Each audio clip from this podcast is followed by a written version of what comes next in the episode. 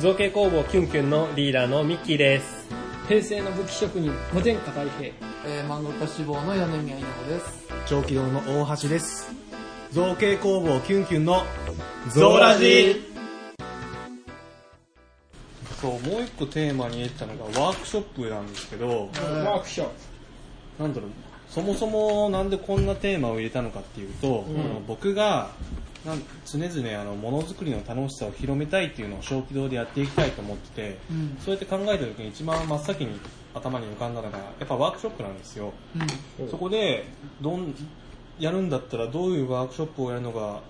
効果的なのかなっていうのを考えていく中でキュンキュンはもう何度かワークショップやられてるじゃないですかもういわば僕の先輩なのでいろいろと経験談とか、まあ、相談させてもらえたらなと思って、キュンキュンとしてやってるワークショップは1個じゃない一本だけこの前のお面作りのやあこの前のお面が最初で今のところ最後ってつ。じゃないじうん。それがそれ最最初初最後もうやんねえよ今のところって言ったじゃないか、あれ以降は別にやってないし、キュンキュンのチームとしてやってるのはあれだけかな、今のとうこーんいろいろ考えたらいいけどね。ろは。うん。プ。別あとはまあに、各個人の。うん、別に依頼くりゃ企画はすぐ立てるし、うんうん今はちょっとそっちに、そういうイベントとかが入ってないからそっちに向いてないだけで、うんうんなんかどっかでエンジンかかれば即なんか企画はしていくと思うけどななるほどねうん今後やるとしたらどういうワークショップやっていく予定というか考えはああー一個リーダーが言ってたのはあれですねあのちっちゃなフィギュアをレジンで抜いてりますああそれ楽しそ要は自分のオリジナルフィギュアを作ろうっていう賞をして、あの、まあ、型は元もあるものを使うけど、あの、要はレジン二液効果のプラスチックううんを、レジンキットを、まあ、実際自分で混ぜて、測って混ぜて、型に流して、で硬化したやつを型から抜いてで表面処理ちょっとしてで、まあ、それで完成でもなんかストラップのうんキ楽しーホルダーとかのピンつけて、はい、完成でもいいしなんか時間があったらなんか色塗れるコーナー作っといてうん色塗って、あの完成まで持ってく、うんうんでどうぞっていう風にそういうのも考えてるのが一本あって。うんでもう一個は単純にその、あの、粘土で自分のフィギュアを作る、要は原型作ろうっていうさ、はのも考えてるけど、いかんせん、どっちにしても、場所と、うーん、フィギュアの、えっ、とね、レジン流すだけだったら、そんなに時間はかかんないんだけど、あはい逆にその、結局1個の型に、えーと、どんぐらいかな、ざっくり10分、15分ぐらい、その放課の時間が必要だから、たくさんの人数をさばけない。うんうん要は30人やろうって思ったら、うん要は30個型がいるっていう。確かにそううん、か、まあ、あの、流動的にうん5個ぐらい型用意しといて、順繰り順繰りうでやってもらうか。まあ、こっちとしては楽なのは30個型、まあ、それ大変だけど、うん準備30 30マスターから肩を用落とす意のししんとどいいなて、で、30人に一斉に、わああの、教えて、さあやろうかっていうのは一番、やるのは楽だけど。あーで、まあ、1部制、2部制、3部制ぐらいまでだったらできるから、うん朝、昼、夕、昼過ぎぐらいな感じうんで回せるけど、うーんそういうのは考えてるかな。だから僕らがやってるようなことを結局そういう造形のワークショップに活かせるかなと思ったらそういうのが思いつくところであるかなっていう。なるほどですね自分も思思いついたので、先輩のあれに便乗するんですが、フィギュアのやつに便乗するんですが、まあ、型から剣作れるんで、うんん剣を作るワークショップで、あとは、刃の部分と、また、つばの部分とつかの部分を自分で選べて、おうあーそれで組み合わせで自分の好きな剣を作るっていうあう。ん。面白いなるほどもうほぼほぼ今俺がやってる生産方法の。うんあそあうだよでねできるもんねそうそう。で、型流用できるし、あれ、型、難しい抜き勾配じゃないから、うんバンバンバンバンいけるし、なるほどねうん、これ、なんか、うん、なんだ、便乗できるんじゃねえかとは思う。うんいいななんかそういう型に流す系はそうそう簡単にできないから個人ではう。うんん体でき験でなきるんいだったらやってみたいし、やっぱりその、世の中のプラスチック製品大抵型からできてるから、あまあその、なんだろう、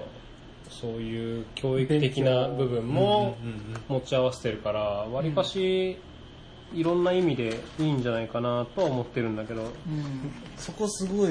わかりますね。なんていうか、あの、ワークショップで実際にもの作ってもらうことの目的の一つって、うんものづくりの大変さを知ってもらうっていうのも一つあると思うんですよ。うんうん世の中のものがどんだけ労力傾けられて作られてるのかって知ることで、うん売られてるものを見て、うあん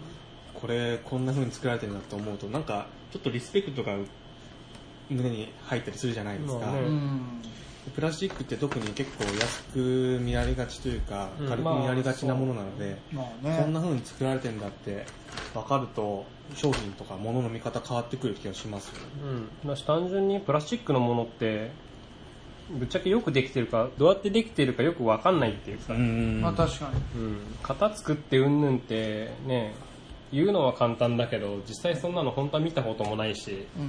うん、よくわかんないっていうのをもうちょっとこう実感できるような、んうんうん、場があったら面白いんじゃないっていうのが始まりだけど、うん欲しいですね企業とかが使う型のやつはバンバンいく大量に作れますからね、うんついなんかそんなにね大変じゃねえんだろうなと思っちゃいがちですけどやってみるとえげつないです大変だよね、うんなかなかね、安い素材の代表格みたいになってるもんね、プラスチックって。まあね大量生産大量消費においては強いからうんうんこんなの絶対個人では僕なんか使いたくないと思いますけど、素材的に。革の方がよっぽど楽です。まあまあもん作るものにもよううんん、うんまあ、設備投資とかね、うんその辺がきっと大きいんだけど。るまあねでも型はねやっぱね複製っていうのはねロマンというすごく楽な話だから、ん。もうワークショップっていうのか分からんけど、ううんまあミニチュアいっぱい用意して子供うにんヒーロースーツ着せて暴れさせたいなってあー、それ楽しそう。ヒーローに暴れさせるのヒーローに暴れさせるあえてのねなんかなんか周りもふわふわしたようなビルがいっぱいこう、うん起き上がりこぼしみたいなやつをあつけといてああはい、はい、ヒーロー、ま、ガチマスクじゃなくて結構あのショルダーアーマー的なやつ、うん上からかもってつけれるようー。うんなやつをつけるだけでやっぱりなりきれるから、確かにあとはこうでっかいこうふわふわした怪獣みたいなやつを置いといてん、ああふわふわした怪獣みたいなやつ面白いないっぱい置いてなんか蹴っ飛ばしたいな押せっつってわいいね。かんないそれが暴れるだけになるのかどうかは知らんけど なんかそういう普段できんような遊びをうん提供するのも面白いかなとは思う楽しそっていうか普通にふわふわした怪獣みたいで蹴っ飛ばせるやつけど、うん需要ありそうだねああま単純にあそれか普通に着ぐるみでベージュを出すとかねヘッドヘッドになるけどえ。ボロボロになって帰ってくるさ。あとはまあそれに関しては俺もなんか子供が振り回せて安全な武器っていうのはうん。ああコラボできるね。コラ作ボろっうていうとかしてるからねだから、まあ、ここだけのそういう体験みたいなのでそういうのもできるのもいいのかなとは思うけどねあーそこにわかん自分は教育的効果とかよくわかんないからあれだけど、ディズニーに怒られる叩くとアメリカでやんなきゃ大丈夫です。あ小軌道的にはどんなワークショップがしてみたいの小気道的には、うん中軌道的にもえいやっ別にと、単純に考え、なんだ よ。こんな言いぶん方殴したかぶんら殴っていいよいやなんこかこぶん殴り OK 誰でも規制しないよ。スポンサー入ってないし。怖ぶえん殴り OK 怖えこの世界怖いえや、小気道はやっぱりあの、革小物が今のところ一応得意ではあるので、うんうんちょっとした財布とか、ペンケースとか、キーホルダーとかを作るレザークラフトのワークショップがいいと思うんですけど、あただあんまりそれは実はやりたくないとは思ってて、そもそもこのワークショップを通して増えてもらいたいなっていうその人は、そうはなんだろう、あの、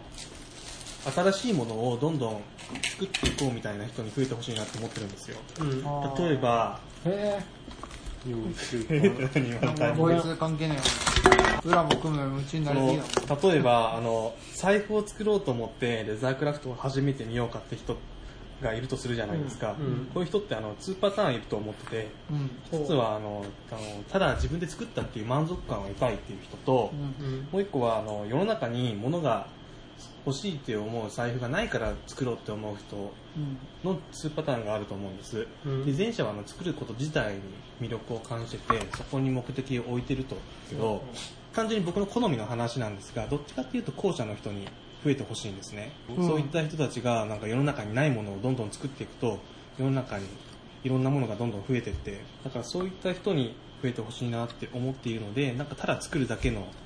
やつはあんまやりたくないと思ってるんです、だから例えばやろうかなと思ってるのがその作るための道具作りみたいなところでうんレザークラフトって結構音が出るんですねやろうとするとああ、はい。木槌であのガンガン川に打ち付けて穴を開けたりするんで、マンションとかじゃ普通はできない んですよそんな音するんだそうなんです結構うるさいんですだから僕も今住んでるところとかでは普通のやり方はできないんですけど、うんそれをできるようにするための静かに目打ちをするための道具作りみたいなものはちょっとやっても面白いかなって思ってます、あのドリルスタンドっていうようなやつがあって万力みたいにレバーを下ろすとずっと下ろしてくれるっていうものがあるんですよボール盤みたいなそんなあボール盤みたいな仕組みです本当にあだからガンガンじゃなくてゆっくりそうそうそスパイスガールがノートリアス B.I.G. を殺すときみたいなゆっくりとーってやるタイプそれ分かるのどれぐらいの層なの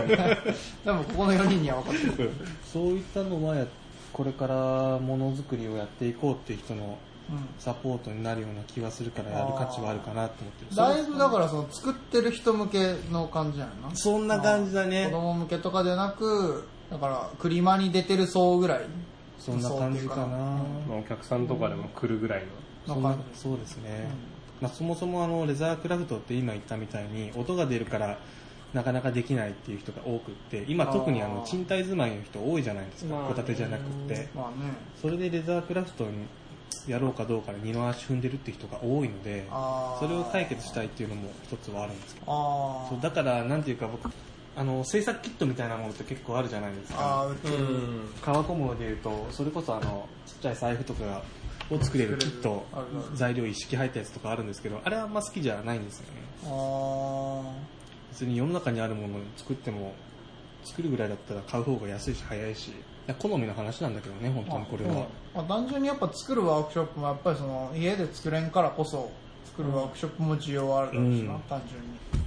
やーそれこそその導入編じゃないけどさうん結局やったことないけど興味があるうんやり方が分かんないとかもしくはや分かっててもその音がうるさいからうちじゃできないっていう層はね、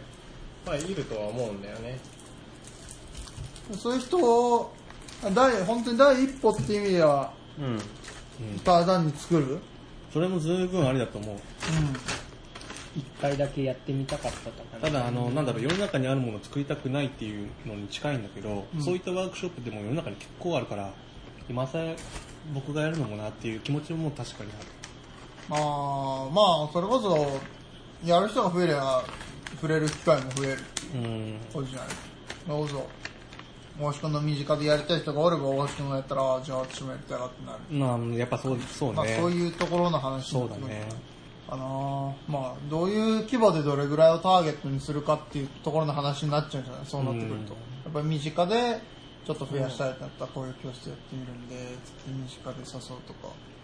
だいぶつまんねえとこの話になってくるからやめようか、まああんまりでっけえの考えるとやりづらいけど小さくていいなら気軽にやったらいいと思うんだけど、まあね10人ぐらいの規模でこうささっとできるワークショップをのプリセットがあるというね、あんま時間かかりすぎないぐらいで手頃な手応え感じてで出た出来上がった作品も結構魅力的なものが一番理想的だよねうんうんそうそういったワークショップではあの、知り合いがややっているものなんだけど、おちびっていう名前を付けられた革の手帳を作ろうっていうワークショップがすごいいいんだよほなんか結構あの、あんまりとレザークラフトで一番時間がかかるのって縫製作業なんだけどうああー糸と針を使って縫うって作業はまずなく、ほとんどなく確かなくてうんあないんだけど便利でうん見た目も可愛らしい手帳カバー手帳カバうんがーが作作るることができるっていうワークショップへなのねえ、縫わないんだほぼ縫わないへーすげえあれほぼ縫わない確かそうだった気がするあーなんだかんだでまだやったことないからなああ定期的にやってるんだ、うん、定期的にやってるあーそれがねてなかなか手頃なサイズでね首から下げるストラップも一緒についてくるんだけど首に下げてる人が多いんだよねそのワークショップ経験した人が、へーそういうさワークショップってなんかそのどっかの会場でやるっていう感じなうんのおちびに関しては何かのイベントとセットでやってることあーあが多いーまあやっぱそうだよねワークショップやろうってなって、うんうん1ヶ月後のここでこの会場でやろうってなってその会場を先に抑えなあかんけど人がコントどうしようもないっていう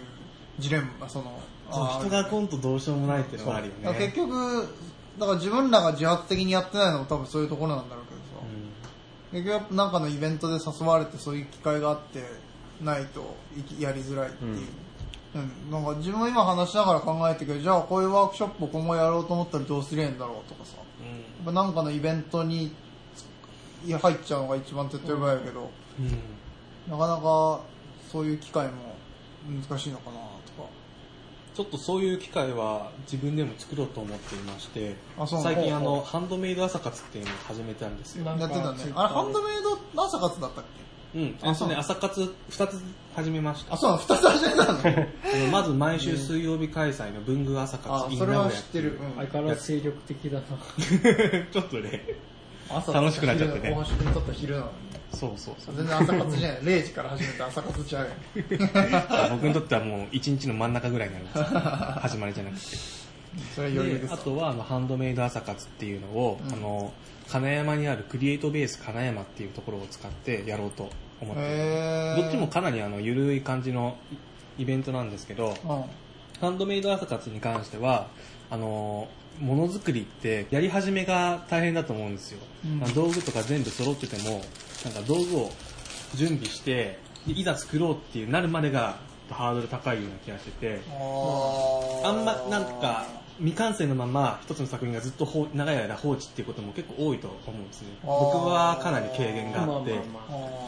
あなのであの毎月この時間は必ず作るっていうのを決めて定期的に続けていけばものづくりって絶対はかどると思うんですよあーそういうことかだからこの時間に作ろうって朝活そうそうそうそうだからただあの何かを作ろうっていうのを決めてるわけじゃなくって、うんみんなで集まってお互いちょっと煽り合いながらえおめえこれは全然ダメじゃん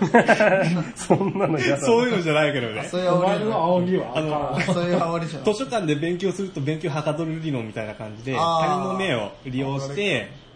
ちゃんとやんなきゃっていう気分でやろうっていう、なるほどね。ああまあ確かにあの一人でいるより誰かを見とったはあのまあ人によるかもしれんけど進むとは言うからそうそういう場を今作ってはいるからその場に絡めてワークショップとかやれたらいいなとは思ってる、あ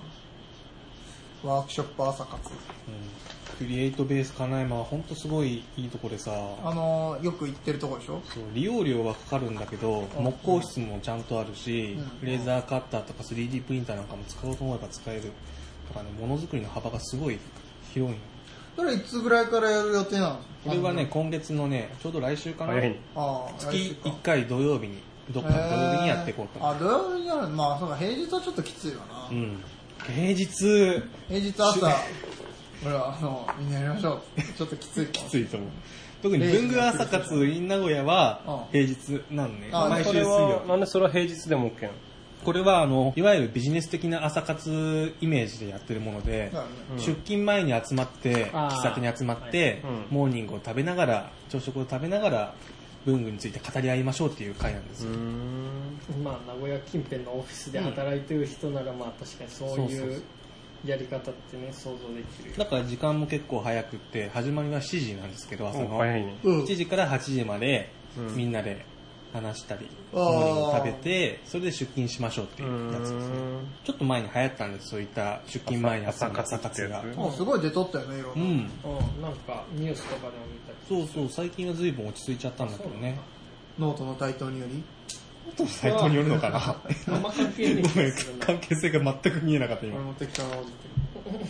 適当すぎやろだとしてノートの台頭で朝活がしたりになった朝活をもう一度盛り上げよううんまあ、単純になんだろうはじ朝活を始めるって人が減ってきたんだろう減ってきたっていうか増えてないんだろうね東京オリンピックも始まるしねやっぱ朝辛いんだって東京オリンピッうクも、ん辛いのかなだってお前の朝朝じゃねえもんあんたの朝は昼だから時間が違ういやでも実際僕も会社で働いてる時はそういった朝活に出ようなんて気は、まあ、さらさら出なかったやっぱそうじゃねえ疲れてんじゃねえ僕が朝活に参加ししてたのは学生の頃だけなのであやっぱそうかあの頃はめっちゃなんか気気持ちにゆとりのあるね今もそうだから社会人ね出ろって言っても無理があるじ ゃん本人できながかったことをやらせようとしてる本人ができなっかったやんけっ てたないんてう過酷な社長なんだこの人あかんぞおーあかっこいいやっぱかっけえなだからでも文化朝活名古屋も一応ビジネスっぽいうんコンセプトは持たせていて、あ毎回テーマ持たせてるんだけどああのまあ仕事でこんな文具使ったら便利に進められますよみたいな情報をお互いシェアしてあーお互いの仕事力みたいなものを向上させましょうっていうのが一つのコンセプトではあるねうんだからうんだザいぶ朝活人み来たていんなでしょ意外と来うんてくれてなんかるごいね忙しかったって言っとったよねいやまあまあまあまあ意外とねあ一応定員10名なんだけど大体5名ずつがコンスタントに集まってるあへえすごいよねすごいね本当一人でもやる気満々だったんだけどね一人でやる気はまあ怖いけ どねもしあそこのお客さん一人でブツブツ言ってる んです よ違う。一人やばいわ一人だっ喋れたんじゃら、ん一人だったら文化扱いじゃなくって、普通にパソコンでも開けて仕事してますよ。ああそういうことねそもそも、そあれはその、れで確かに有意義だもんねそもそも週に1回ぐらいは、喫茶店でパソコン開いて仕事、デスクワークとか普通にしていたので、げえその時間にも、ついでに人を集めてもいいかなと思って始めたのが文化朝活なんです。やっぱりはかどるもんなんやっぱその喫茶店でやる逆に自宅が全然無はかどらない。あー自宅だと誰も、誰の目も気にせず好きなことできるから、もう気を抜くと YouTube とか見たり、あーまあ、アマゾンプライムのビデオを開いて、あー見てない番組チェックしたりしちゃったりするんだよね。確かにそういったのができない場として喫茶店はすごい好き。あなるほあどとねネットに繋がってないから、なんだあろーう、ブログの文章を打つときとかはすごいはかどるしね。あ確かにそうかもそういった意味でコワーキングスペースを最近は事務所代わりに使うことが多くて、ああよく出るやつあの、名古屋駅の近くにエニシアっていうコワーキングスペースがあるんですけど、何スペースコワーキングスペース。あの、カタカナでコワーキ喫茶店っぽいんですけどほうほ、うあの、電源も使えて、ほう Wi-Fi も自由に使えるっていう、そういうあのデスクワーク特化型の喫茶店みたいなイメージですね。へそこが割と、まあ、3、4年ぐらい前に流行って、うん今も結構増え続けてる。名古屋周りにいっぱいある名古屋周りいっぱいありますね。えで、その中でも一番安いエニシアっていうところがあるんですけど、うん、1日500円でね、使い放題なの。それは安いかも冷暖房か、冷暖房完備っていうのは結構大きいかも。え完備じゃないとこもあるいや違う違う。自 宅だ、自宅と比較しての話ね。自宅だとなかな冷か。房しかないです ね気はないんじゃないい冬はきつい。で、あの、電源もあって、つあの、無線 LAN も、まあまあ早いから使えるし、で、あの、コワーキングスペースって結構、喫茶店みたいにオープンスペースで、個室があるわけじゃないパターンが多いんですね。あはいはだから、いい具合に注目にさらされながら仕事をしてるので、 いなるほどあんま油断できないんで すよ。あああ だからちゃんと仕事してる急にズボン脱いだりとかしてあうん、自宅だったらできるけどね。ーそこ自は宅来ると基本 T シャツとパンツだからねな僕の場合は、なかなかはがとるんです。なるほどうねん最近はもうエニシアはあんま使わなくなってクリエイトベース金山ばっかり使ってますけどね、うんこの前会員入会したんですよいよいよあそうなんだもともとあの入会会員になってないと1日2000円で使い放題だったのねうんものづくり設備とかが使えるからそれなんかえそれプラスっていう感じなんだけど、はいはいでそこはあの当然冷暖房も効いてますし、うんあと電源も使えて w i f i もちゃんと飛んでるんですようんなので一般的なコワーキングスペーススペースと同じような使い方はいができできるるところなので、うんもうそこで全部今やってる感じです、うんなるほそうハンドメイド朝活でそこを使うからどうせならと思ってもう入会しちゃったどねああそうすると何会員費みたいなやつでそうですね月々月々のの支支払いで使い放題えーあーあーそういう感じなのす月ごい々いくら月々6000円、じゃあ3回キャップでできるそのまあ毎週1回行けばううんん、週1で行けば全と然美味しいって感じだよねのだから最低でも文具朝活をやった後にまあ金山に行ってそこで仕事をするっていう流れが僕の中であるので、うん月に4回以上は俺引きこもりだからな俺もな俺引きこもってるとマすジごいねでダラダラしちゃうんだよ、こうマジ部屋から出ない人が普通に続くしうんうな、ん俺別に部屋にこもって曲聴きながらトリップしてやるタイプの人それができるんだったら ね、全然問題ないんだと思うよ。いらないと思うよ、こういう場所は。逆に外じゃできないんまだあけ試どしてみようかああと、クリエイトに関しては、あの、ゲスト、う会員じゃないと、レーザーカッターんを使うのに、お金がかかっちゃうのね。あーそうなんだよ部便利屋にない道具使えるのはな美味しい大んだなきいよ。あと、なんか、汚すとかあんまり気にならないしね。なうんうん自宅で木をノコギリで切ったりとかできないじゃないまあね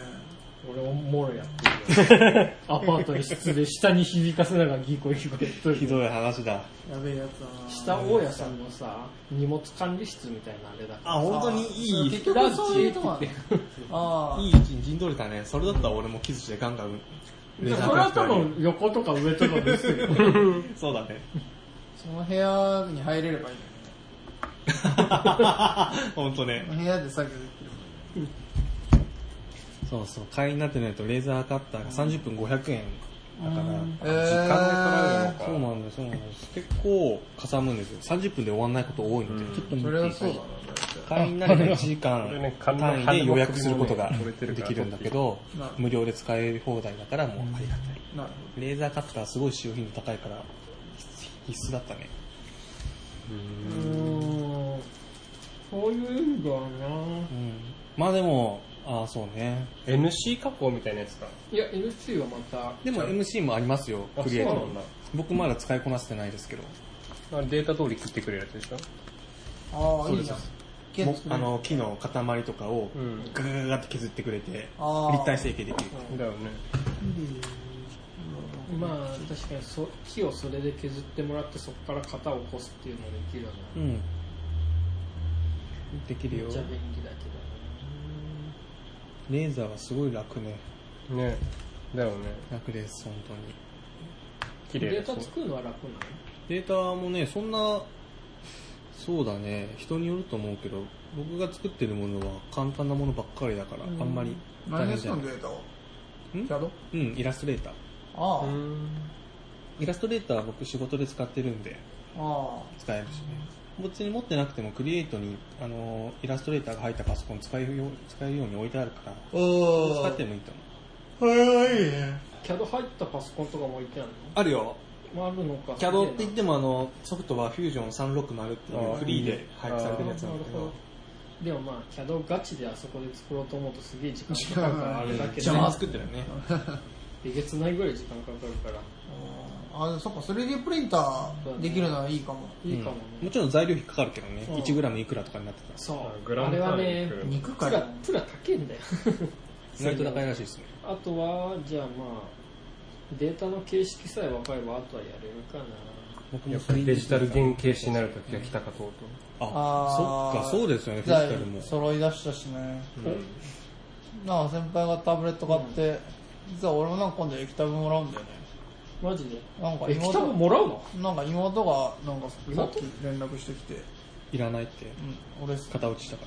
なんかあのいらんやつがあった13インチってのはちっちゃいけどなんから 十分だよ大きいよ妹持ってんのそうなのわかんないまああの人メディア関係の仕事だしあ持そうってるじゃへんーなんかいらんくなったから古いやつなんじ iPad? それとも他の機種ゃない全然わかんないなんでいいなぁタブレットまだ持ってないんだよ1台ワコムの 13HD もあこの本当信に頼なんだろう両替用に使えるうん感じそうだね。だから、漫画、まあ、漫画それでやろうとは思わんけど、なんか補正作補助に使えるかなとか。いいなぁ思ったり思わなかったり、やっぱりデジタルの力はすごい。 うん、強いよ。せっかくだから使いたいですよね